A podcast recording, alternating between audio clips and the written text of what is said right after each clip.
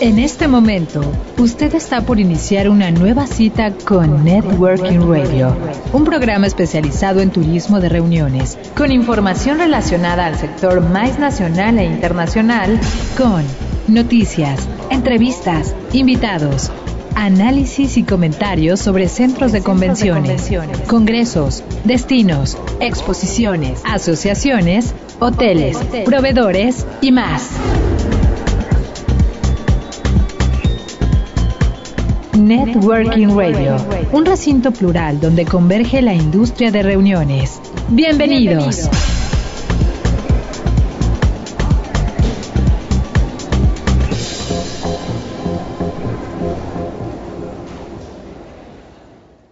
¿Qué tal amigos? Buenos días, buenas tardes, buenas noches, como quiera que se encuentren, donde quiera que nos sigan y en la plataforma que nos escuchen. Sean todos bienvenidos a Networking Radio, Networking Radio, un programa producido por Factor Meetings y dirigido al sector MISO, la industria de reuniones, donde hablamos de los temas más relevantes que influyen en esta y que de la mano de expertos y profesionales buscamos más luz para entender aún mejor nuestra amada industria. Deseamos que se encuentren todos bien y con salud en casa.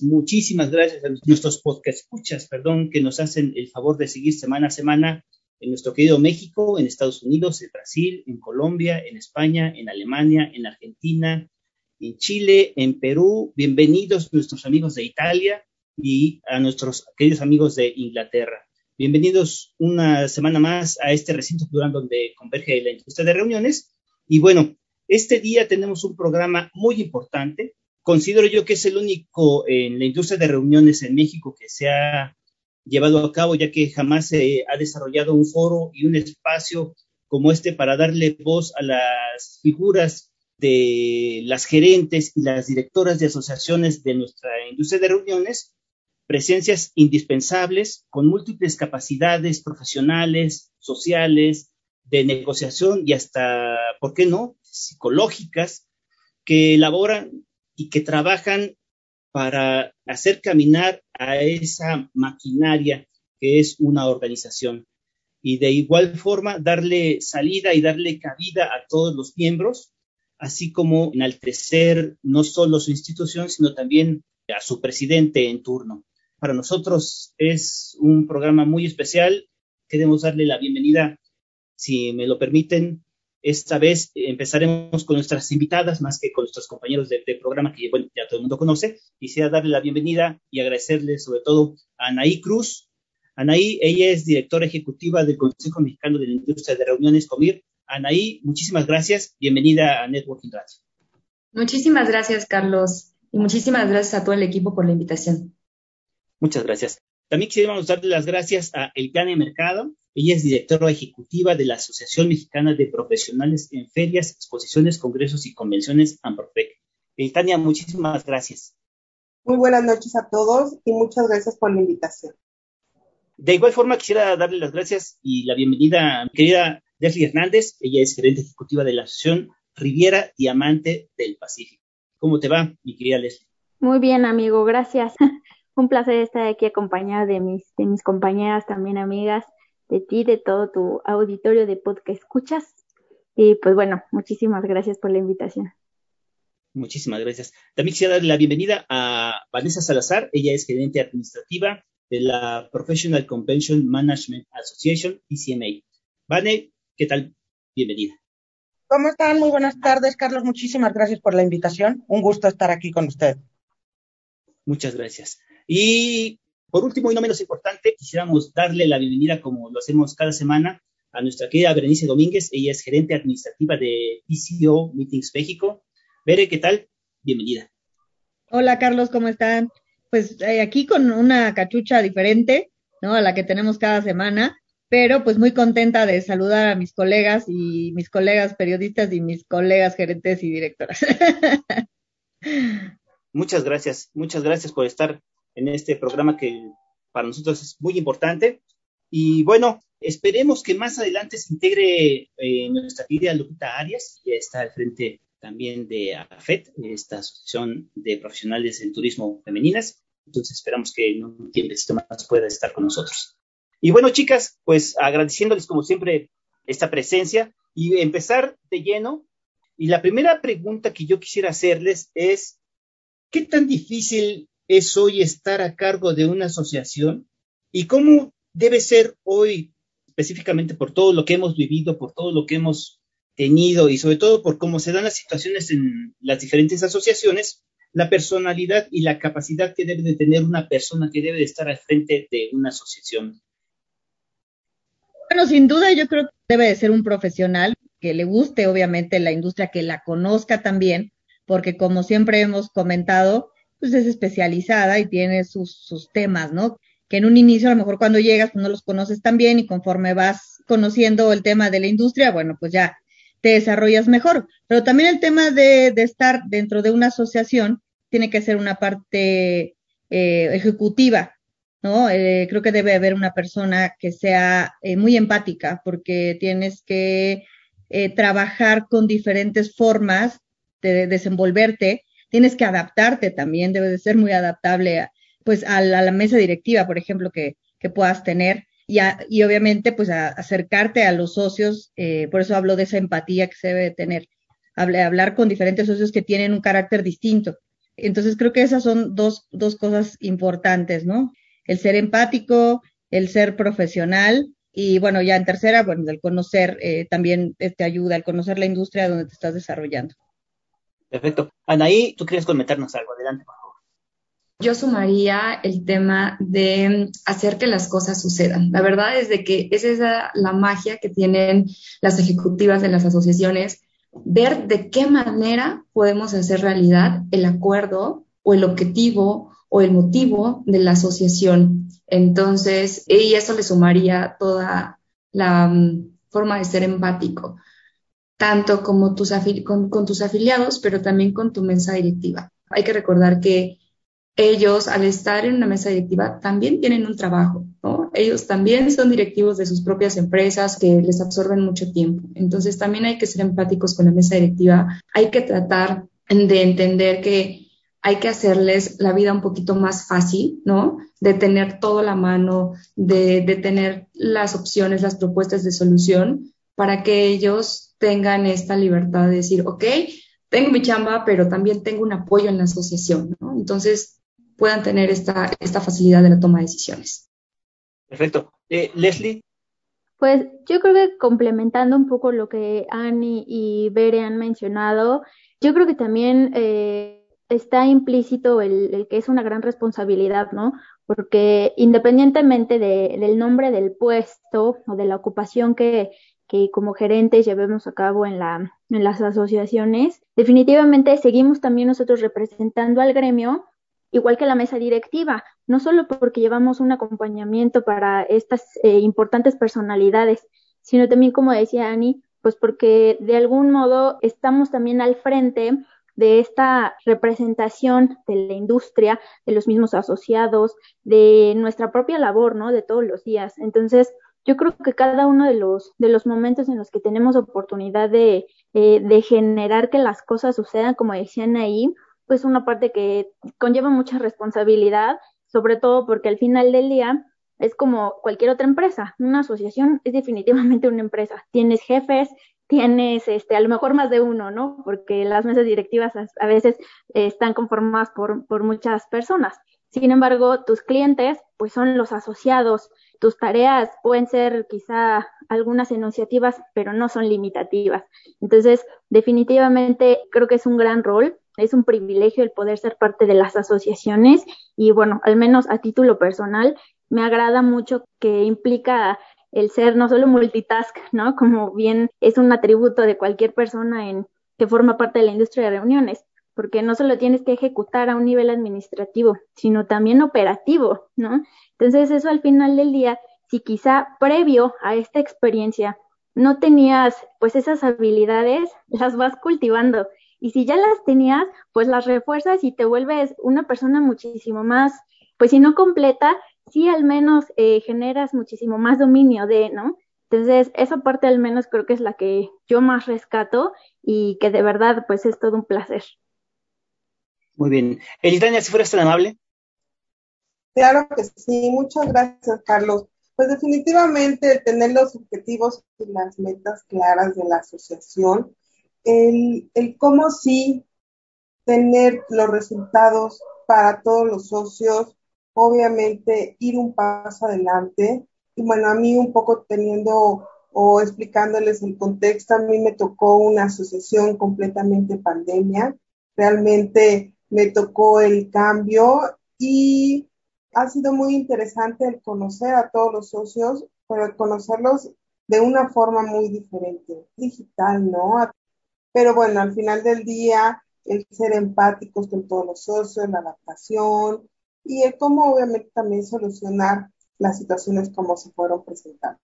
Realmente, sí, yo veo a todos mis socios como todos son importantes, todos son jefes y bueno, resolver las situaciones. Excelente. Vanessa, si fueras tan amable. Redondeando, o sea, aparte de todo lo que ellas ya dijeron, tú preguntaste como de nuestro rol. Creo que nos volvemos un poco camaleónicas porque cambiamos de comité cada año o cada dos años, dependiendo de la asociación, y cada comité trae un ritmo totalmente diferente. Bueno, ya no hablemos ni siquiera de cada comité, cada persona, o sea, el presidente, el VP de membresías, el de comunicaciones, el de educación, todos son bien diferentes, todos trabajan diferentes y entonces nosotras nos tenemos que volver de verdad camaleónicas y, y a veces se ríen de mí porque les aprendemos a leer la mente y a leer a la gente cañón para saber a este le gusta los correos con choros largos de tres páginas. Este es súper práctico y súper concreto. Este va volando. Este de plano sin esta que le lea yo la mente. A este todo se le olvida y hay que estarle, ¿no? Y entonces, sí, para cumplir y llegar a todos los objetivos, nos tenemos que volver de verdad así, camaleónicas. Está cañón, pero está padrísimo porque aprendes mucho y creces mucho como persona. Oigan, chicas, y hablando justamente de las habilidades que se desarrollan ustedes dentro de cargos tan ejecutivos dentro de sus asociaciones, quisiera preguntarles cuál es el mayor reto al que ustedes se han enfrentado liderando justamente este tipo de asociaciones y cómo fue que lo solucionaron valiéndose justamente de este tipo de habilidades que ustedes han desarrollado a lo largo de sus carreras. Al menos de forma personal, algo que yo sí he notado desde pues no sé, desde que tengo experiencia en este campo, previamente como meeting planner, pues bueno, sabes perfectamente que el cliente tiene necesidades particulares, un cliente no es igualito que al otro, tienes que aprender a leerlo, a saber cómo tratarlo, igual que a una mesa directiva o a tus asociados. Sin embargo, yo creo que algo que sí distingue mucho es la forma eh, en la que reaccionas, ¿no?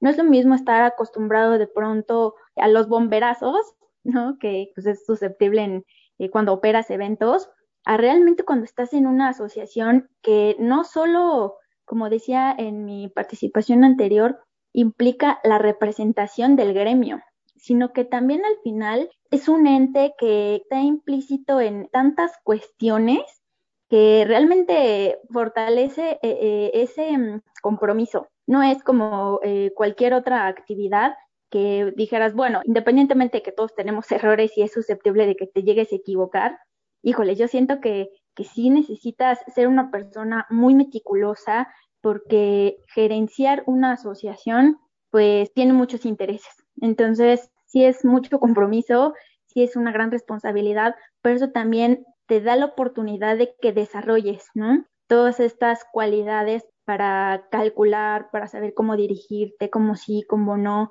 Y como decía Ani eh, anteriormente, pues el hecho de que las cosas sucedan, ¿no? De hacer que todo llegue al cauce y pues los acuerdos, todos los temas de, del evento, de si tienes que convocar, de si tienes que resolver, es realmente uno de los puntos que, que pues precisamente no se tiene en cualquier lugar, ¿no? Y menos a esta dimensión. Entonces, creo que, que desde mi punto de vista eso sería una de las cuestiones. Pues yo creo que el mayor reto que yo tuve de venir de eventos, de exposiciones presenciales, de tener todo un tema operativo, convertirlo y acelerar el uso del formato digital. Yo creo que fue ese el mayor reto, porque realmente me tocó el inicio de la pandemia, el hacer ajustes en nuestro día a día, el acelerar, el usar las juntas por Zoom, el usar la creatividad para poder seguir haciendo las reuniones, pero ya no presenciales, sino hacerlas en formato digital, el aprender a cómo coordinar a los socios, el aprender a tener los temas que en ese momento estaban eh, surgiendo, las inquietudes, porque también había mucha incertidumbre con todos los socios, había muchas preguntas de, de al principio pensamos que nada eran tres meses, se fue incrementando este tiempo de, de pandemia. Y bueno, definitivamente yo, en lo personal, mi mayor reto fue el acelerar el uso del formato digital en todas mis funciones, ¿no? O sea, en todo, en todo, en todo. Yo creo que, pero ha sido eh, muy enriquecedor el poder optimizar y el poder utilizar esta herramienta en todo lo que usamos, ¿no? Llámese juntas de consejo, reuniones, la oficina digital, los congresos, los webinars, toda esta situación. Anaí. Eh, me uno al, al, al, tema de retos, como lo decía Litania. Creo que uno de los mayores retos que he tenido es justamente cuando inició la pandemia en el 2020. Yo recuerdo que nosotros estábamos trabajando en el Global Meeting Industry Day, en, esta celebración que hacemos cada año, la primera semana de abril. Y recuerdo bien que tuvimos este puente largo del 21 de marzo y cuando regresamos y salió todo este tema de que se cerraban los aeropuertos, se, se cancelaban todos los eventos por COVID y que tomáramos, o sea, teníamos que tomar la decisión de hacer Gemini de manera digital o cancelarlo completamente, ¿no? Y yo sé que fue una, tenía que ser una toma de decisión de parte de la mesa directiva de, ese año. Sin embargo, me acuerdo que el presidente que tenía en ese momento me dijo, ¿lo hacemos digital? No hay nada, o sea, tendríamos que empezar desde cero eh, no sabemos si la traducción simultánea ya están preparados para este tipo de eventos digitales. Llevamos 15 días nada más con esta pandemia de COVID. Lo hacemos, podemos, y es esa responsabilidad que haces, bueno, mejor dicho, es esta responsabilidad que tienes con la asociación y esta pasión que tienes con la industria que dices, sí, lo hagamos, ¿no? O sea, vemos cómo, cómo lo solucionamos, pero de entrada es un sí. Ya después dices, ahora sí, ¿cómo lo hacemos? y empiezas a hablar con todos los proveedores. Y yo recuerdo que la primera semana de abril, pues no todos estaban preparados para tener un evento digital. Ya llevaban años haciendo eventos digitales, pero como nadie los tomaba en cuenta, porque al final de cuentas seguían los presenciales, ¿no? Y en 15 días tuvimos que resolver todo el tema de dónde los íbamos a proyectar, es, este, conseguir maestros de ceremonia que pudieran hacer esta interacción digital que es bastante difícil, traducción simultánea, cómo la conseguíamos si no había como una plataforma. O sea, fue, fue un show, la verdad, que en 15 días yo recuerdo que no dormí con todos los proveedores y con toda la mesa directiva, pero creo que tuvimos un muy buen resultado en el GEMIT 2020 tuvimos un alcance muy grande. Yo recuerdo que teníamos comentarios de Argentina, de Perú, de Uruguay, o sea que no habíamos llegado tan lejos y que nuestro primer evento hecho digital en 15 días lo logramos, ¿no? Entonces creo que ese es mi mayor reto y ese es como el mayor sueño de equipo que tuvimos que hacer todos para llevar a cabo ese Global Meeting Industry Day, ¿no? incluyendo toda la mesa directiva, todos los presidentes, todo el comité educativo que estaba en ese entonces y creo que fue el mayor reto y una gran experiencia. Perfecto. Eh, Vanessa, Ok, tengo dos cosas que me han pasado con uno de mis presidentes. Hubo un problema personal fuerte y teníamos un evento en un destino lejano, estábamos a tres días, yo ya tenía tres meeting planners que venían de Estados Unidos, boletos, o sea, teníamos todo ya preparado para un programa que tenemos que se llama Professional Exchange. ¿no? Y ya teníamos todos los meeting planes que venían de Estados Unidos, los meeting planes que volaban de México hacia el destino, y de repente, pues que se mete en un problema personal, se cancela todo y me quedo sin presidente. O sea, de nombre sí, pero me quedé muchos meses sin presidente, sin cabeza, sin comité, sin nada, y pues me quedé solita en PCMA. Y como bien dijo ahorita ahí, pues tú ves cómo sí, pero pues nadie se enteró y PCMA siguió jalando, ¿no? O sea, yo vi cómo de contactar a mis anteriores expresidentes, eh, eh, otros miembros del board pasados, porque del actual no, porque en ese momento todos, todo el equipo fue así como los de gobierno, ¿no? Que entra el PRI, jala todo su equipo, entra el PAN y jala todo su equipo. En ese momento así había sido, ¿no? Que entró este presidente y había jalado a todo su equipo. Entonces no tenía yo gente de los anteriores boards me tuve que agarrar de todos y apoyarme y pues así sacamos adelante unos meses la asociación. Ese para mí fue mi, mi reto, yo creo que más fuerte. Ya para cuando llegó la pandemia ya sabíamos más o menos como por dónde. Gracias a Dios a mí me tocó con, con Jesús Aguilar, que él es totalmente tecnológico, entonces la verdad es que toda esta área digital, pues ya Chucho la tenía ganada, ¿no? Ahí, ahí perdón que, que vuelva a comentar algo. En efecto, en esta experiencia que les digo del 2020 con pandemia, teníamos a presidente de Jesús Aguilar en PCMA y en efecto es una gran ayuda en temas tecnológicos, ¿no? Era como, ok, un soporte de que ya estaba adelantado en esos temas. No, si yo no hubiera tenido a Chucho en la pandemia, no sé qué hubiera pasado, de verdad, porque en la experiencia que les estoy platicando, pues lo logré sacar porque bendito Dios estábamos en el mundo normal. Yo soy cero tecnológica, pero cero. Entonces, si hubiera, si hubiera sido en esta época, no hombre, les juro que yo no sabía ni usar el Zoom. Así que sí, Chucho lo sacó muy bien. ¿Vale? Sí, pues bueno, entre los retos creo que uno muy importante es ser creativo. ¿Por qué? Porque bueno, al final a los socios les tienes que dar esa, ese pensamiento de que es una muy buena idea estar afiliados en, la asociación, ¿no? Y que es muy, es bueno pagar esa membresía. Entonces, eso no es tan fácil.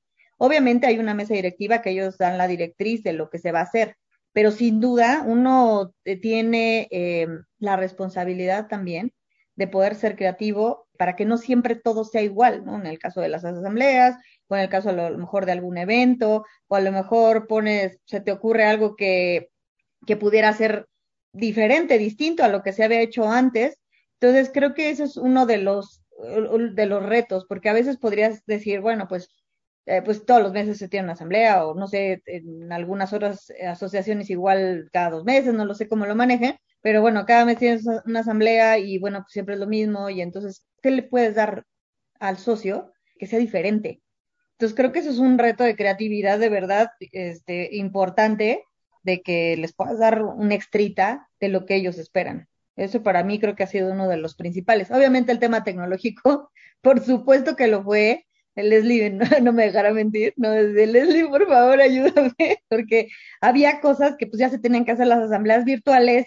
O sea, yo no he usado el Zoom nunca, ¿verdad?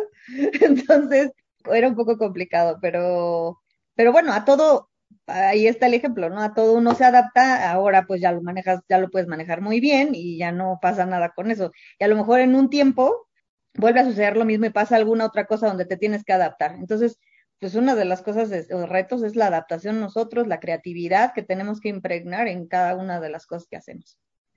Perfecto. Chicas, pues bueno, eh, vamos a hacer un corte, si les parece bien. Amigos que nos están haciendo el favor de escucharnos, vamos a hacer una pausa. Esperemos que les esté gustando el programa. A todos nuestros podcast escuchas, no se vayan, no le cambien, vamos y venimos. Esto es Networking Radio.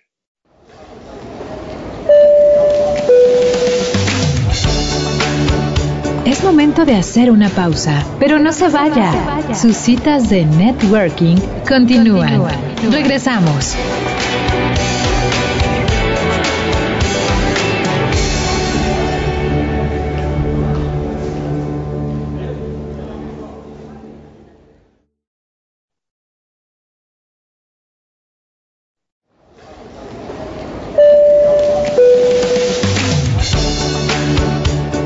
Que esta cita sea más productiva, le recomendamos ponerse en contacto con nosotros. Continuamos.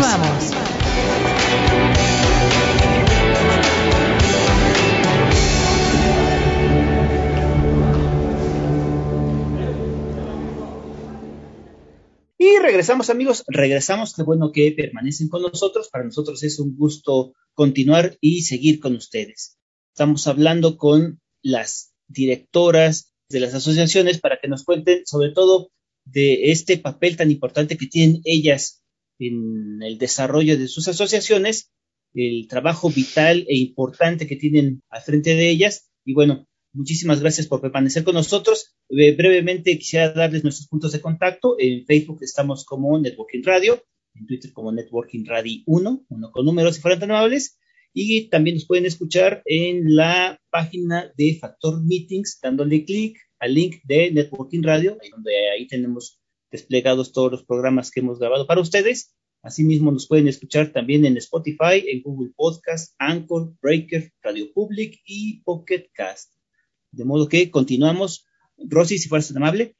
Claro que sí, muchas gracias. Bienvenidas al programa de Networking Radio, chicas, y muchas gracias por participar y aportar para esta industria con sus, con su participación, valga la redundancia. Yo les quiero preguntar si al ser mujeres ustedes y estar al frente, al tener un puesto importante, directivo, gerencial, les ha sido difícil. En el sentido, no tanto, eh, nadie les pregunta en el cuanto a los retos, yo aquí yo les pregunto en el sentido de se entiende que en un inicio esta industria de reuniones era un poco más de hombres y de pronto llegan las mujeres, ¿no? A, posicionarse y también a, a, poner su punto de vista, a dar su perspectiva. Entonces, más bien va enfocado hacia ese sentido. Si como mujeres les ha sido difícil estar dentro de la industria de reuniones, evidentemente dentro de una asociación, para poder aportar. Eh, la verdad es que esta, esta respuesta sí es como de manera personal, ¿no? De mi opinión personal y la experiencia que he tenido es que, no, eh, afortunadamente he tenido jefes que me han impulsado mucho, eh, desde el jefe que tengo en la empresa en la que estoy actualmente y los presidentes que me han tocado en, en Comir, la verdad es que son personas que creen mucho también en el talento femenino y en esas ganas de empoderarlas. Entonces, realmente, como tal, difícil, pero sí he notado que somos muy pocas mujeres en la industria. Más que ser pocas mujeres en la industria, pocas en los lugares de tomas de decisiones, porque en la industria realmente hay un sinfín de número de mujeres yo creo que somos más mujeres que hombres en esta industria, pero en los puestos altos de tomadores de decisiones veo muy pocas. Eh, también nosotros al final de cuentas llevamos una asociación, pero no tomamos una decisión. Eh, la toma una mesa directiva o un equipo. Sin embargo, obviamente la mesa directiva siempre es de tomar la, la opinión de, de, las ejecutivas, en mi caso. Entonces, no lo veo tan, tan cerca de mí, pero sí noto que no hay más mujeres en, los puestos de tomadores de decisiones y me encantaría, ¿no? Porque al final de cuentas siempre ver una mujer en un puesto grande siempre es inspirador. Entonces, creo que ahí nos falta un poquito. Y en el tema de las mujeres en las asociaciones, la verdad es de que por lo general las ejecutivas de asociaciones son mujeres en la industria. Yo solo recuerdo un hombre y de ahí todas somos mujeres.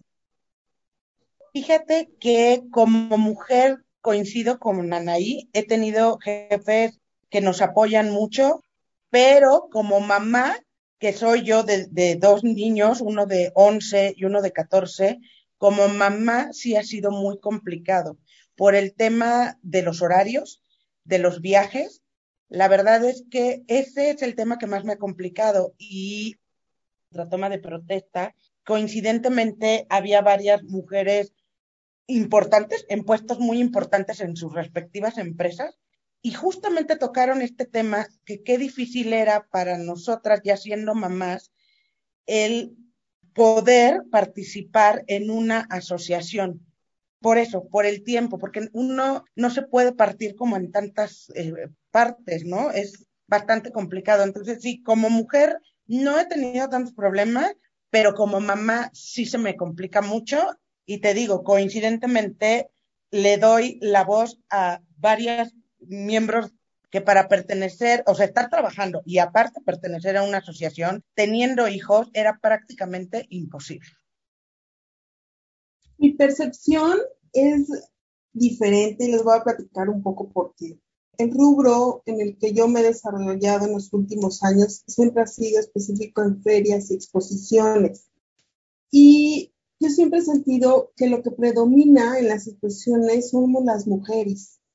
Yo he tenido en la alta dirección mujeres. Llego a Amprofe y en Amprofe tengo una presidente nacional, mujer. Entonces, para mí, mi percepción es que, que no, que sí tenemos mujeres en alta dirección, pero yo creo que porque estoy como muy específica en el rubro de exposiciones, ferias, congresos.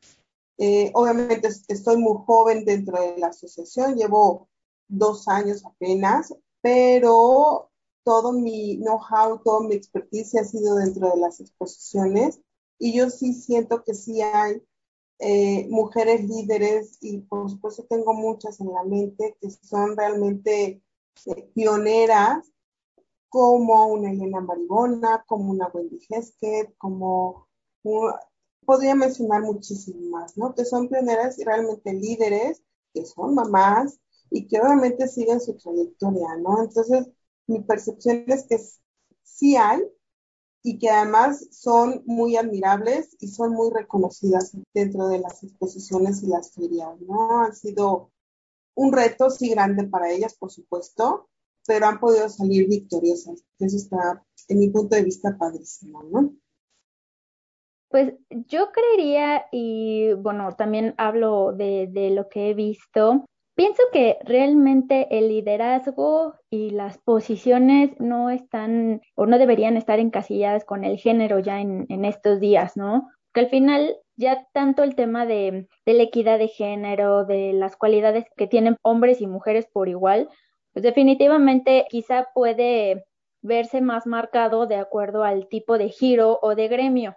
Yo he visto particularmente, digo, y en los siete años que llevo en la industria, pero ya 17 en el turismo, es que yo creo que podría tener más que ver con estas habilidades que tendrías que desempeñar en ciertas acciones o actividades y que al final pues es en donde se destaca y puede dar esa ese paso para que más mujeres se sientan con ese poder de decir, oye, pues es que si ella pudo, yo también puedo, ¿no? Entonces, por ejemplo, hablando de, como decía Annie, y también Vanessa, es más común quizá ver ahora en las asociaciones a las gerentes o a las directivas como mujeres yo creo que puede ser también un poco porque pues en una mesa directiva y al nivel en el que se manejan pues las, asociaciones como tal con todas las actividades que implican, pues está este detalle fino, ¿no? Que no digo que los hombres no lo tengan, pero al final del día hay algunos estudios, ¿no? Y pruebas en los que quizá la mayor, perdón, la mayoría de las mujeres pueden responder de mejor manera ante estímulos de estrés ante estímulos de eh, tener que administrarse de una manera, pues si no impecable, sí, porque como decía Vanessa, pues tienes la experiencia de o tienes este, actividades en una casa porque eres mamá o porque eres ama de casa o porque tienes quizá pues ciertas disciplinas que eso de algún modo ayuda a que desempeñes el rol que se te está pidiendo. Y en una asociación en la cual tienes que ser una persona sumamente administrada porque gerencias pues un cúmulo de pues vuelvo al punto de labores y de actividades todos los días. Y ahora, esto es algo importante. Desconozco realmente cómo lo manejen mis compañeras en las otras asociaciones, pero a veces somos nosotras solas. Entonces, si no tienes a un segundo a bordo o a un, no sé, a un asistente o a, a más personas en las que te puedas apoyar, realmente creo que es una cualidad muy de mujeres, ¿no? Que puedas administrarte de manera, pues, impresionante, porque quizá estamos, si no dotadas, pero sí es una naturaleza en la mujer el poder hacer pues muchas cosas porque pues es también tu rol en la vida, ¿no? Tienes que ser mujer en tu casa, mujer en tu familia, mujer en, en, tu empleo. Entonces, con todas estas actividades que se desarrollan en las diferentes esferas de tu vida, pues creo que puede ser una cualidad que por eso nos hace estar en este tipo de, de puestos, ¿no? Entonces, no sé, ¿qué opine ahí, Bere? Porque pues Bere también tiene dos roles, ¿no? Por ejemplo, uno en, en Factor Meeting y otro en la asociación. Entonces, pues la administración del tiempo ha de estar este, tremenda. Sí, no, sin duda, ¿no? La verdad es que, pues como una vez me preguntaron, ¿y cómo le haces para hacer las dos cosas? Pues me levanto muy temprano y me duermo muy tarde, pues que si no, no lo puedes lograr. Entonces, bueno, también el hecho de poder ser administrada o organizada en los tiempos, eso ayuda, ¿no? Pero ahorita lo que decía, de acuerdo a la pregunta de Rosy, lo que decía Litania, ¿no? La industria de reuniones inició con, con mujeres muy destacadas, eh, líderes natas, ¿no? Entonces creo que se ha desarrollado la industria con muchos hombres al, al, cargo de puestos directivos y sí se ha quedado un poco atrás el tema de las mujeres. No tengo realmente la lectura perfecta para decirles por qué ha, pasado todo esto en, en, todos estos años, ¿no? Desde que inicia justo a Profec con estas mujeres. Lo que sí es que creo que eh, las mujeres al final tienen obviamente la capacidad para poder estar al frente de cualquier asociación ¿no? o cualquier empresa de, reuniones o con algún recinto, digo, ya lo vemos ahí con Tony, ¿no? Y con varias más.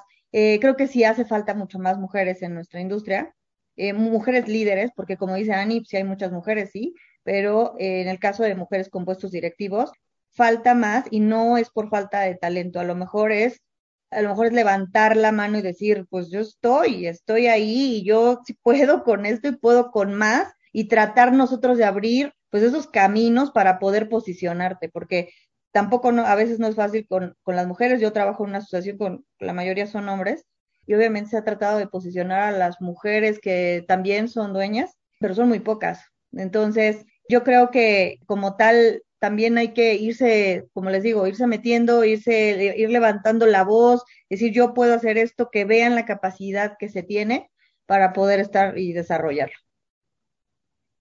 Em, hola, otra vez, una vez más, bienvenidos al podcast. Eh, bueno, con respecto a lo que comentaba Anaí, lo que te está también eh, ilustrando Berenice, bajo su consideración, debería haber una especie de cuotas en las empresas y asociaciones de la industria que garanticen la inclusión de las mujeres en puestos de liderazgo y de toma de decisión, porque estadísticamente en otros sectores esto ha funcionado, ¿no? como en la energía.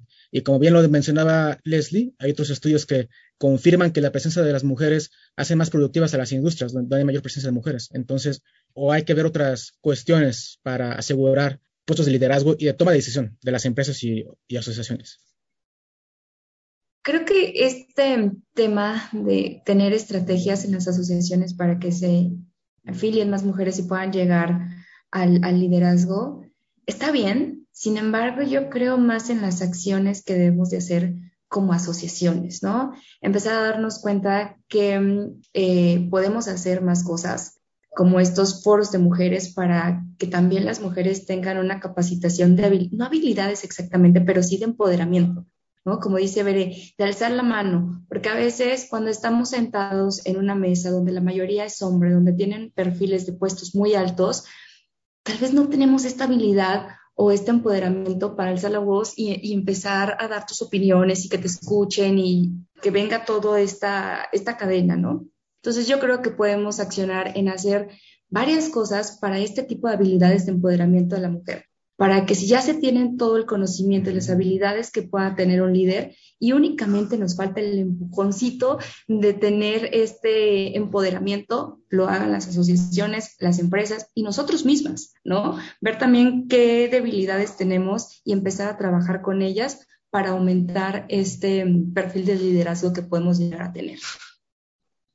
Yo creo que respondiendo por pregunta de Juan Carlos, sí sería importante que eh, pues vaya, como uno de los ejes de acción de las asociaciones se implementaran, ¿por qué no?, algún tipo de programas, ya lo decían, y no solo para empoderarnos, ¿no?, como mujeres, sino también, por supuesto, pues porque tendría que ser una práctica, si bien a lo mejor la mujer eh, quizá todavía no tiene tanta presencia en ciertos niveles, pues bueno, el hombre también tendría la, la oportunidad de, mm, de adquirir nuevas capacidades, actitudes, muchas cosas, ¿no? Yo creo que no solo tiene que ser para la mujer, tiene que seguir siendo parejo. Y al final del día, no quiero citar este, en ausencia de, de nuestra querida Lupita Arias, pero por ejemplo, hay asociaciones de mujeres que precisamente se enfocan literalmente pues en también en sumar sus esfuerzos no solo por el gremio, sino también por el propio género. Pero al final del día, pues si quizá no estamos dentro de la asociación, como en AFED o en algunas de estas otras asociaciones, ejemplo, pues bueno, el resto también podríamos hacerlo desde nuestras empresas, ¿no? No solo como asociaciones. Ya lo decían y pues nosotros mismos de forma particular, en nuestras familias, al final del día también es un valor, ¿no?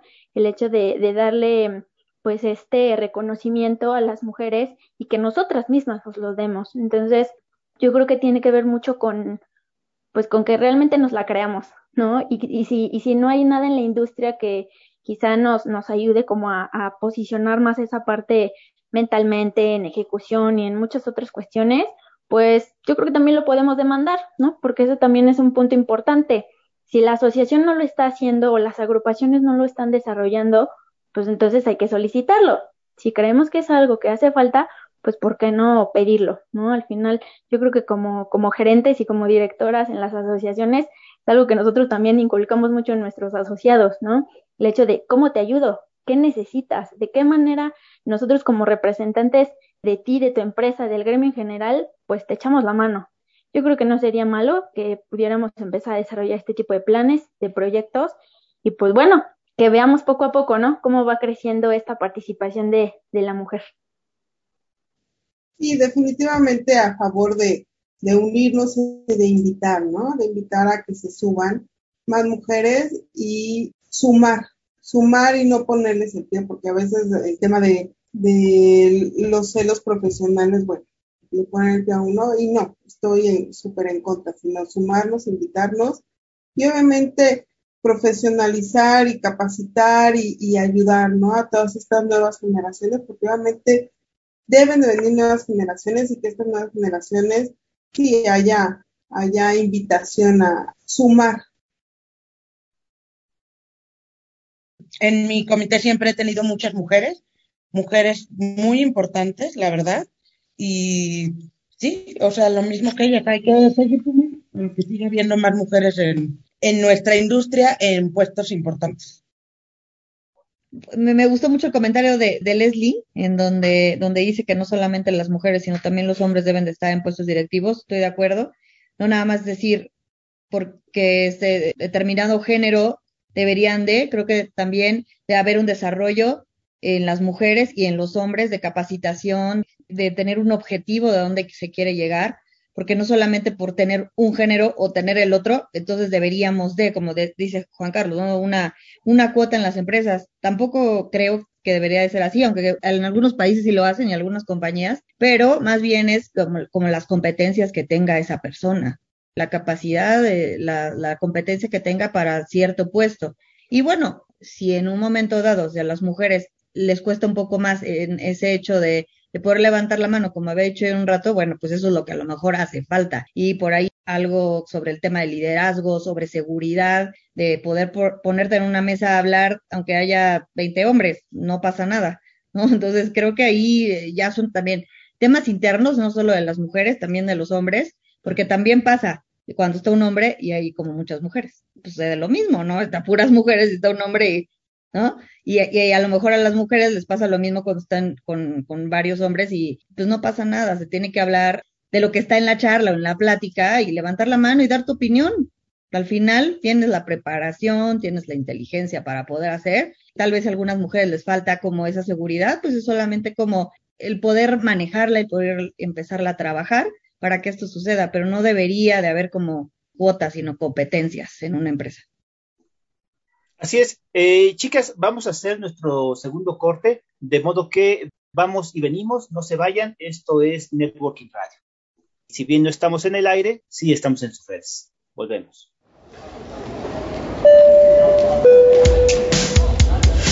Es tiempo del coffee break. En unos minutos continuaremos con nuestro networking. Volvemos.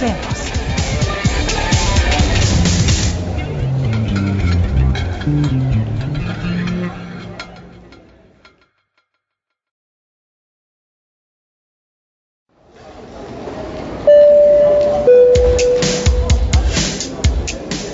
Networking es únicamente con personalidades calificadas. Regresamos.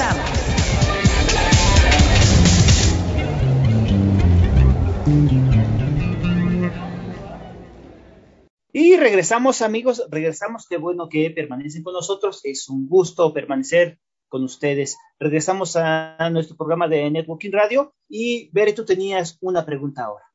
Sí, gracias, Carlos. Ahora un poco con la, con la cachucha de Factor Meetings y de Networking Radio. ¿Ustedes qué opinan de la diferencia que hay de las asociaciones internacionales y de las ejecutivas que están en estas asociaciones internacionales con las directoras gerentes que están en México? ¿Ustedes ven alguna diferencia? ¿Estamos trabajando de la misma forma? ¿Qué podríamos cambiar? No sé quién quiera contestar. Yo creo que definitivamente hay diferencias porque, pues bueno, simplemente mm, a nivel internacional, ¿no? Y hasta en otros países, pues las experiencias que se viven del gremio en esos escenarios, ahí es la primera diferencia. Por ejemplo, tiene que ver también con los años que tiene ya la asociación operando y representando al gremio. Yo creo que son ciertas cuestiones que más que se vean reflejadas en la gerente o en la, en la directiva de, de las asociaciones, pues tiene que ver más con cuestiones operativas, digo, a reserva de, de que también desconozco quizá algunas, eh, algunos de esos manejos, porque pues quizá no he tenido todavía la oportunidad de relacionarme con otras directoras o con otras gerentes de asociaciones a nivel internacional. Sin embargo, yo creo que pues eso sí podrían ser unos puntos muy particulares que es lo que nos diferencia de inicio y pues bueno, yo creo que esto abre muy bien la página del libro para entonces involucrarnos más para saber qué es lo que está pasando afuera, ¿no? Porque independientemente de que quizá entre nosotros ahora estemos teniendo este intercambio de experiencias, de ideas, de nuestros puntos de vista y de las anécdotas, pues también hay que ver un poquito hacia afuera y sin, sin que se vea como de, ay, pues es que les vamos a copiar o lo que sea, pues sí también sería bueno rescatar, ¿no? Qué, cuestiones han vivido eh, hacia afuera que a nosotros quizá pues también nos puedan ayudar para mejorar pues nuestras propias labores aquí en, en las asociaciones mexicanas, ¿no? Sobre todo, que es realmente de las que estamos aquí presentes. Híjole, hay toda la diferencia del mundo, pero no nada más en asociaciones. O sea, la verdad es que la educación laboral, la ley laboral en nuestro país comparado con países como Canadá o Estados Unidos, pues sí deja muchísimo que desear en horarios laborales, en funciones, en mil cosas. Ahí sí para que veas, creo que no nada más estamos hablando de en asociaciones, sino de país en general, ¿no? En educación en general. Y hay un chorro que aprenderle a otros países sobre eso, ¿no? Sobre educación laboral o leyes laborales. Ese es mi punto de vista, pero no nada más en la asociación, en todo, en general. Y sí, yo veo y comparo mucho la manera en la que trabajan en Estados Unidos, en la forma que trabajamos aquí, pues es totalmente diferente. O sea, cuando nosotros tenemos nuestro evento más importante en enero, ellos ya tienen preparado el del 2024, 25 y 26, ¿no? Y aquí en México eso dice, en un mes te organizo el evento. No, es muy diferente. Creo que sí hay diferencias, en especial porque tenemos funciones diferentes. ¿no? Si se han dado cuenta, por ejemplo, en las asociaciones internacionales, las funciones del presidente y del director ejecutivo son diferentes a las de México. Lo, lo, manejan completamente diferente. Desde la palabra CEO, ¿no? el director por lo general siempre continúa, es el que maneja toda la asociación en México es muy diferente. El presidente tiene funciones específicas y la ejecutiva tiene funciones específicas. ¿Qué es mejor, qué es peor? Yo creo que depende de la adaptación que se tiene en cada país y en cada asociación. No podría decir que, es mejor, que es peor, pero es que son funciones diferentes y por eso creo que no podemos igualar este tema de cómo funciona en Estados Unidos o, cuál es la diferencia de la ejecutiva en Estados Unidos que en México pues porque somos funciones diferentes. Sí, para mí es una pregunta real complicada porque mi acercamiento con las sesiones internacionales ha sido digital. Entonces no tengo ese, el saber cómo ellos trabajan a futuro, ¿no? O sea, el tema digital ha sido cordial, ha sido de alianza, ha sido de, de empatía, pero en cuestión presencial, que yo creo que el formato es muy diferente, realmente no he podido vivir ese, ese acercamiento con las asociaciones. Entonces, por eso no puedo decirte si es mejor o no. Yo en algún momento de repente me pregunté y dije, ay, ¿por qué esta asociación, o sea, sigue haciendo cierto evento si estamos realmente optimizando los recursos financieros, optimizando todo lo que tenemos, ¿no? Y fue cuando me entró el 20 y dije, bueno, es que ellos siguen teniendo ese soporte financiero que tiene globalmente esa asociación y fue cuando dije, ah, ok. Pero bueno, no, no tengo, o sea, como esos, todos esos años de saber antes presencial qué pasaba o qué pasa, ¿no?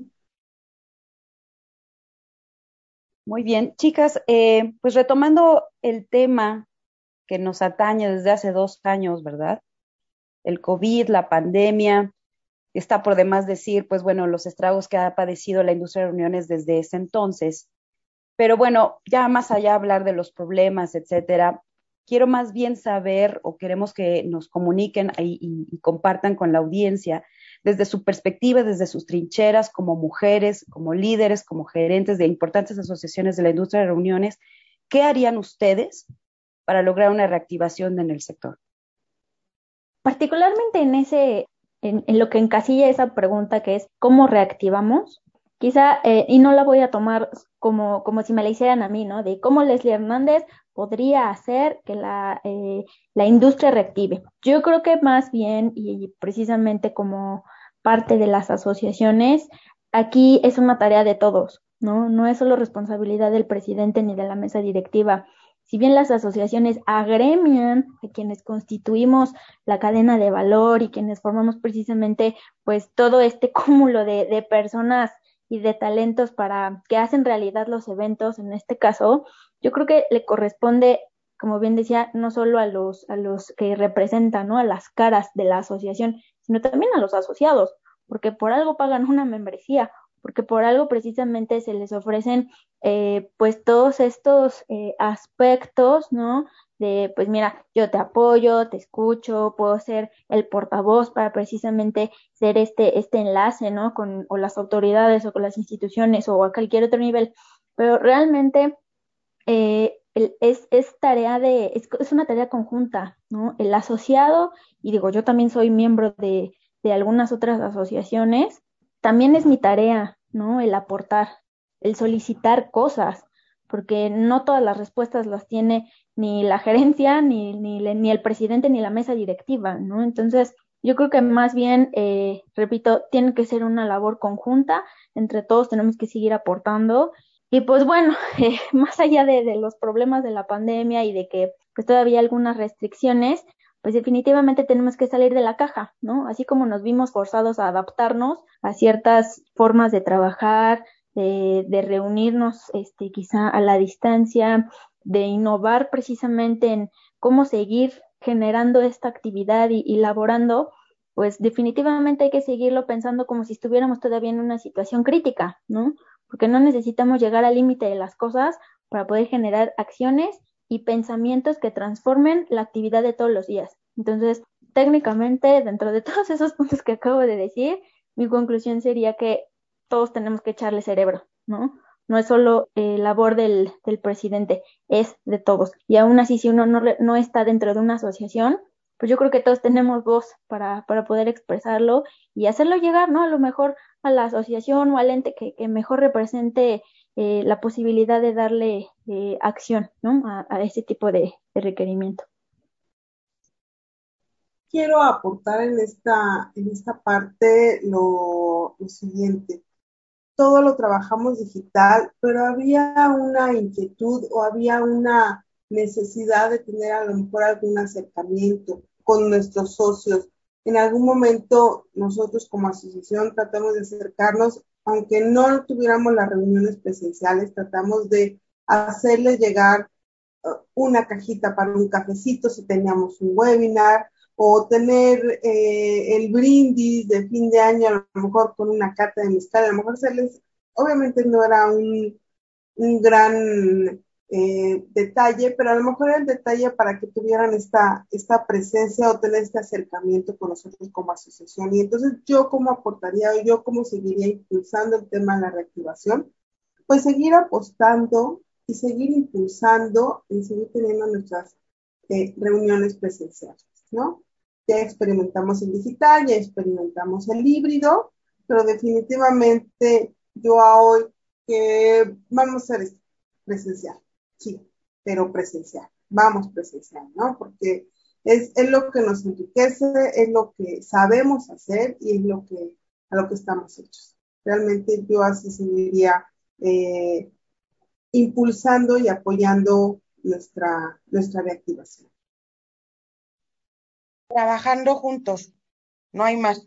De verdad, necesitamos aprender los mexicanos en general, en todas las industrias, a trabajar de la mano y ahorita es tiempo, ya ven, siempre estamos hablando de que no hay peor enemigo de un mexicano que un mexicano, ¿no? Y el clásico, la clásica anécdota de la cubeta de los cangrejos, en general, o sea, hablo de país.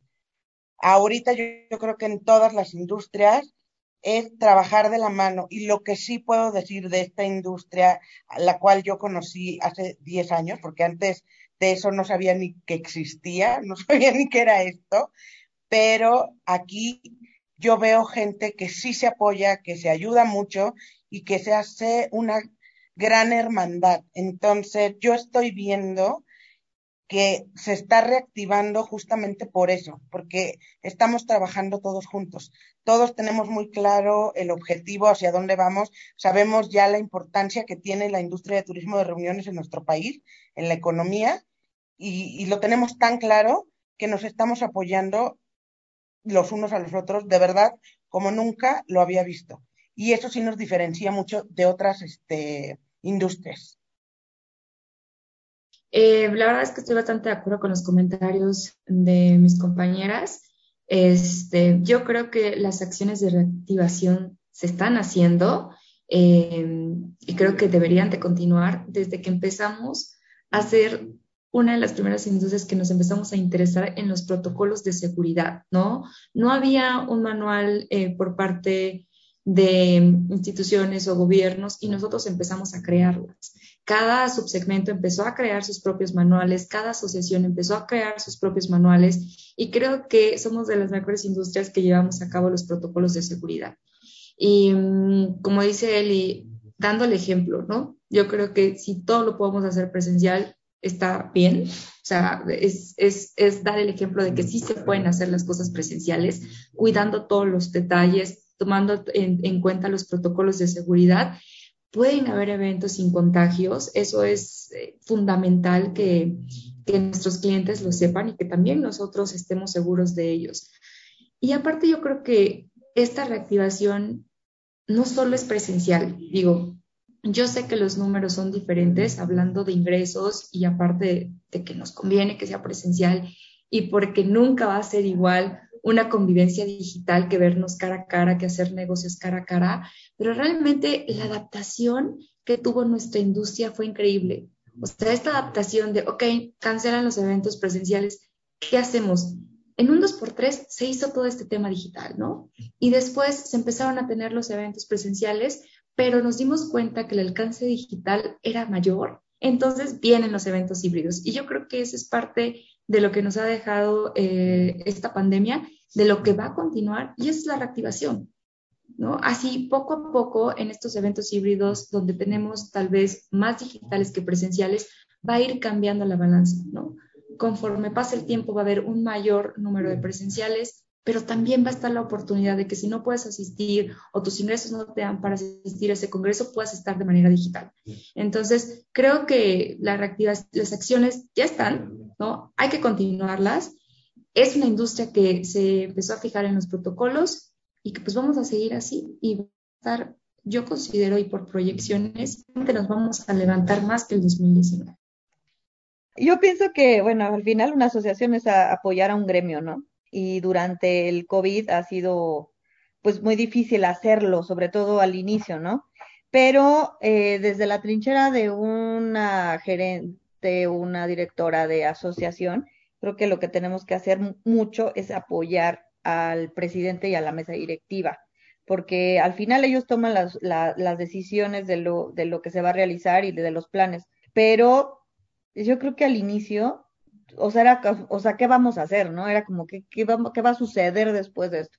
Ahorita, bueno, ya casi dos años, pues ya, ya se ha podido hacer capacitación, ya se ha podido hacer la virtual, ya se están abriendo algunos de los eventos. Y bueno, lo que yo pienso es la, la ejecutiva o el ejecutivo que esté en una asociación debe de ayudar a reactivar tu asociación, obviamente primero, que la asociación siga, siga, siga eh, llevando su cauce y obviamente esto va a hacer que la industria de reuniones pues también siga esos pasos y también se empiece a reactivar de una mejor manera. Como dicen ahí, somos de las primeras industrias que tuvimos protocolos que eso fue muy bueno, eso fue parte de ese el qué voy a hacer, ¿no? Mañana, y que las asociaciones empezaron a hacer de los protocolos, empezaron a moverse para hacer diferentes cosas, etcétera.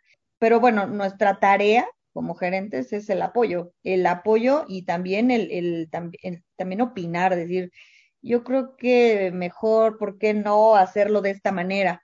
Porque ellos tienen una carga, los presidentes y las mesas directivas tienen una carga de todo un gremio, de toda una membresía y nosotros a lo mejor lo vemos desde otro punto de vista, dentro de la asociación, pero dentro de otro punto de vista, y es muy bueno a lo mejor el, eh, eh, esa opinión que nosotros podamos dar y ese apoyo hacia la mesa directiva. Así es. Chicas, estamos ya por terminar, ya nos pasamos un poquito más de, lo normal de, tiempo, pero no me quiero ir sin hacerles esta siguiente pregunta. Si pudieran ser lo, un poco breves, se los agradecía mucho.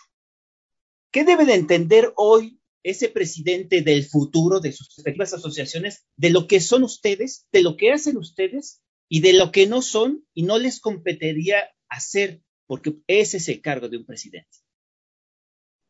Pues muy buena tu pregunta. pues yo creo que debe de saber que, que tiene una persona, que yo creo que es la persona que más conoce desde el fondo, desde los estatutos hasta cómo han sido los presidentes y cómo se maneja la asociación, es la gerente, la directora, la ejecutiva. Entonces debe de apoyarse en ella.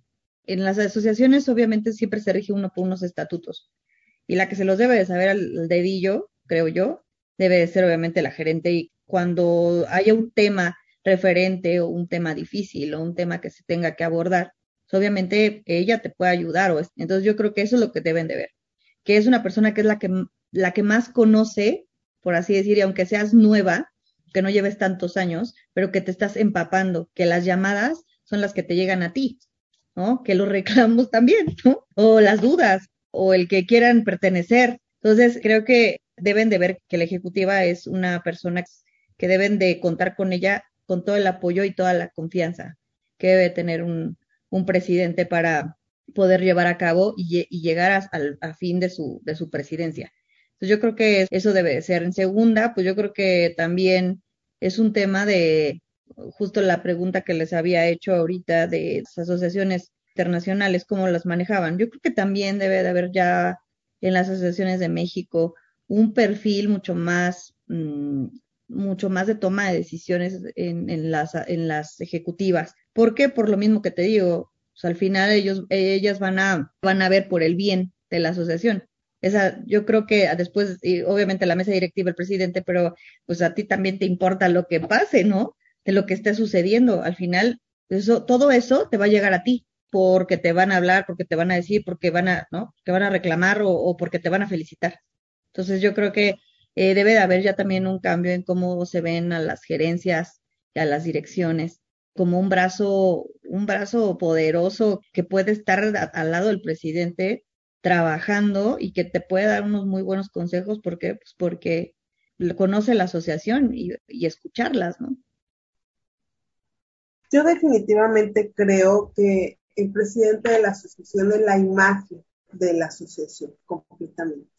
Entonces, la imagen que ellos proyectan es lo que es la asociación. Y uno como directivo, uno como su brazo derecho, definitivamente apoyar, aportar, solucionar, proponer.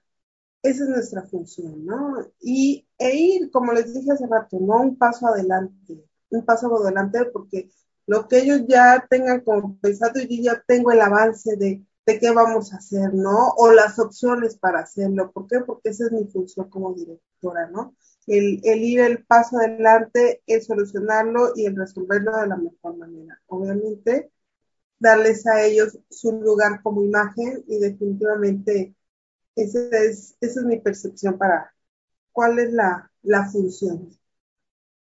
Suscribo todo lo que dijo Bere, definitivamente. Tienen el que sí es que tienen que aprender a trabajar en equipo con nosotras. Finalmente, los presidentes y toda la gente que forma parte del board están de paso, un año o dos años, y nosotras, muchas de nosotras ya llevamos uno, dos, tres, cuatro, cinco, seis, siete, diez, quince años en las asociaciones, ¿no? Entonces, sí tenemos la historia, ¿no? Muchas de nosotras somos fundadoras de la asociación, entonces tenemos la historia completa. Si se apoyan en nosotros, creo que podemos trabajar mejor. Oigan, pues ya todo me lo ganaron. La verdad es que estoy muy de acuerdo con, con todas. Este, sumo dos, tres cositas para ser breve. Y una, yo creo que es saber cuáles son los objetivos claros de tu presidente o de la mesa directiva. Esta yo creo que va a ser la dirección que va a marcar la diferencia para saber tú qué sí, qué no y adelantarte, como dice Eli, ¿no? O sea, si el objetivo de tu mesa directiva es A, tú ya sabes perfectamente para ir para el A. Entonces ya no te tambaleas ni nada y tienes la mejor manera para conseguir estar un paso adelante. La otra, pues obviamente, como lo dicen todas mis compañeras, es que ellos sientan que nosotros somos un apoyo. Esta comunicación y esta confianza, la verdad es de que sí sabemos todo de la asociación, desde los estatutos hasta de las propias asociaciones, hasta de los propios presidentes, cómo hablarle a cada uno. Yo creo que ahorita todos me van a entender, pero hasta cómo escribir correos los escribes diferentes para cada presidente, ¿no? Sabes perfectamente cómo llegarle a cada uno de ellos. Entonces creo que sí deben de confiar en nosotros, sí deben de contemplar que somos un apoyo y pues nada, lo demás ya todo lo dijeron. La verdad es de que son admirables todas ustedes y creo que hasta ahorita hemos tratado de llevar muy bien los objetivos de las presidencias y por eso tienen los resultados que tienen las asociaciones. Yo sí voy a ser muy breve porque ya nos regañaste de que hablamos mucho. El que sí, que sí debe de considerar eh, un presidente respecto a pues su directora o, gerente y lo, lo voy a mencionar por mi experiencia. Yo creo que sí es seguir empoderándola, sí es seguir, o empoderándolo, ¿no? ¿Por qué no? sí seguir, por supuesto, eh, brindándole este, este soporte, que si bien a la gerente o eh, a la gerente directora le corresponde llevar este acompañamiento con el, con el presidente y la mesa directiva, yo creo que tiene que ser mutuo, ¿no? Porque al final del día, pues nosotros también tenemos, yo creo que muchas capacidades para ejecutar y para desarrollar, pero pues también que nunca falte ese, ese apoyo por parte del, del líder eh, supremo, ¿no? Por así decirlo, en, en, nuestra asociación. Y que al final del día, si se le está dando ciertas atribuciones a esta persona, pues para que tome decisiones o, tenga, eh, ¿por qué no? También quizá algunas limitaciones, pues que también se mm, corresponda del otro lado el hecho de que el presidente con su jerarquía ejecute también lo que le corresponda, ¿no? Porque de pronto he visto en algunas ocasiones que todo es como de, ah, bueno, pues sí, tú, tú, tú dile, tú pásale esto a mi directora y ella lo hace. Pero de pronto nosotros, pues no tenemos este, esas, esas capacidades, ¿no? Y no me refiero al, al poder, eh, al saber cómo tomar una decisión o resolver las cuestiones, sino al, híjole, es que, este, pues no, no tengo quizá, este, la aprobación, ¿no? O la facultad como tal. Entonces, yo creo que debería de haber un entendimiento siempre de qué sí le toca, qué no le toca y que todos asuman su rol, ¿no? Desde el lado del presidente, como quien, que es quien representa, ¿no? Al, al ente y pues también que tiene que apoyar a, pues a quien ejecuta en, en su asociación, ¿no? Y el que no, pues yo creo que eh, no, no, no hay como algo que en particular yo diga, híjole, no, esto no deberían de hacerlo jamás, ¿no? Porque todos aprendemos todos los días. Las gestiones de cada uno de los presidentes en las diferentes asociaciones, llámese como se llame, pues tienen su toque, ¿no? Tienen su particularidad, porque somos humanos y nos equivocamos y aprendemos y, eso es lo que nos va forjando todos los días. Entonces, más que el que no, yo creería que pues simplemente hay que darnos la oportunidad de seguir cultivando, ¿no? La, buena relación, el, dar una buena gestión, eh, ya sea que nuestras asociaciones tengan poco o muchos años de, de actividades, pues todos los días es una nueva oportunidad, todos los días podemos seguir ayudando en el logro de estos objetivos, de también dejar nuestra huellita, ¿no? Porque seguramente aunque estamos eh, tras bambalinas muchas ocasiones, pues también ahí somos las que le talachamos y seguramente este también tendremos, ¿por qué no? una asociación algún día de gerentes y directores ejecutivos. Eso Entonces, buenísimo, ya lo propuso, ya, ya está. Oye, lo, lo bueno, y aquí ahorita que estaba hablando Les, es que la verdad tenemos una excelente relación. las gerentes de las asociaciones, todas las que estamos aquí presentes, obviamente que nos faltó Lupita, pero, pero eso ha sido, creo que también es importante, porque entre nosotros también nos podemos ayudar y aconsejar. Y eso ha sido muy bueno. En otras, a lo mejor, no sé, en otras industrias no existirá eso y entonces es la, el rival, ¿no? Y aquí al contrario, creo que terminamos siendo amigas y terminamos también ayudando y estando como juntas, ¿no? Todas reunidas por una misma causa que al final pues es, la industria, mantener la industria viva. Sí, yo confirmo mucho, mucho ese comentario de Ver. La verdad es de que tenemos muy buena relación todas, nos apoyamos. Perdón, iba, iba a mencionar a Lupita, ya que no, no se conectó, pero justamente platicábamos antes que Lupita es la que lleva muchísimo tiempo en, la en, en, el tema de asociaciones aquí en la industria de reuniones y que todos hemos tenido una experiencia de apoyo con Lupita, ¿no? O sea, cuando entras a una asociación y todavía como que no sabes mucho de todo el manejo de esto, pues siempre estaba Lupita ahí de back, ¿no? Así de, oye Lupita, ¿y cómo, cómo se hace esto, no? O tú cómo haces esto, ah, bueno, pues yo lo hago de esta manera, ok. Entonces, obviamente tú ya lo tropicalizas a tu asociación y por supuesto a tu forma de ser y tu personalidad y tu liderazgo, pero Lupita, por ser como la de más años de experiencia en asociaciones, siempre tenemos su apoyo y aparte es una pintura porque siempre lo da. Entonces, ahí también un reconocimiento para Lupita. Sí, Lupita, te mandamos muchos saludos.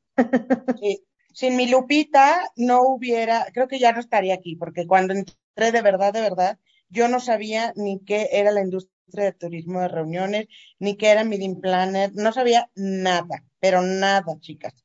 Y la verdad es que Lupita es una tipaza que me ayudó, pero cañón, a entender y por dónde y todo. Es una persona que, que yo quiero mucho, admiro mucho. Es una gran, gran persona, un gran ser humano. Qué lástima que no pudo estar, porque de verdad, creo que se los dije fuera de, de cuando estábamos fuera del aire, pero si Lupita camina y deja un surco del colmillo que tiene en todo. sí. Sí, la verdad. Oigan, pues que ella sea este, la, la que inicie la asociación de gerentes, ¿no? La presidenta. exacto, exacto. Aquí de por sí, este, honores, realmente Lupita es la mera mera, ¿no? Entonces, yo creo que, que sí, definitivamente es una gran labor. Yo me tomo eh, un minuto para incluso felicitarlas a todas no solo porque pues este programa se hizo particularmente por eh, la celebración del Día Internacional de la Mujer, sino también porque pues aunque seguro tenemos el reconocimiento de nuestros jefes, de nuestros presidentes, de, de nuestros asociados, de todos este alrededor e incluso de nosotras mismas, pues este puede ser también un buen momento, ¿no? Entonces, yo quiero decirles que, que las admiro mucho, que las felicito y que pues bueno, a ver qué, qué pasa de aquí a unos, ¿qué será? 5 o 10 años que volvamos a hacer este reencuentro para ver si seguimos en las asociaciones, si ya fundamos la, la asociación de gerentes ejecutivas y si no, pues de todos modos yo creo que vamos a seguir dando lo mejor de nosotros como hasta la fecha, ¿no? Así es. Eh, chicas, hemos llegado al final del programa. Nos pasamos bastante en nuestro tiempo, pero créanos que nos las hemos pasado extraordinariamente con ustedes. Es un gusto, es un placer y una dicha contar con su presencia. Muchas felicidades en este Día Internacional de la Mujer. Muchas felicidades y muchas gracias por todo lo que desarrollan y ejecutan en sus asociaciones, en su trabajo profesional, en su trabajo como personas, en el día a día que las vemos en ingresos, en las convenciones, en las exposiciones, en la ayuda que nos brindan no solo a los agremiados, sino a quienes tampoco nos hemos agremiado y de verdad, muchas, muchas gracias. Y su, trabajo es extraordinario y sin él, pues bueno, creo que la industria de reuniones no, no tendría ese motor o ese, esa gasolina con la que camina diariamente. Muchísimas gracias. Nadia, Rosy, Juan Carlos, nos estamos despidiendo. Muchísimas gracias.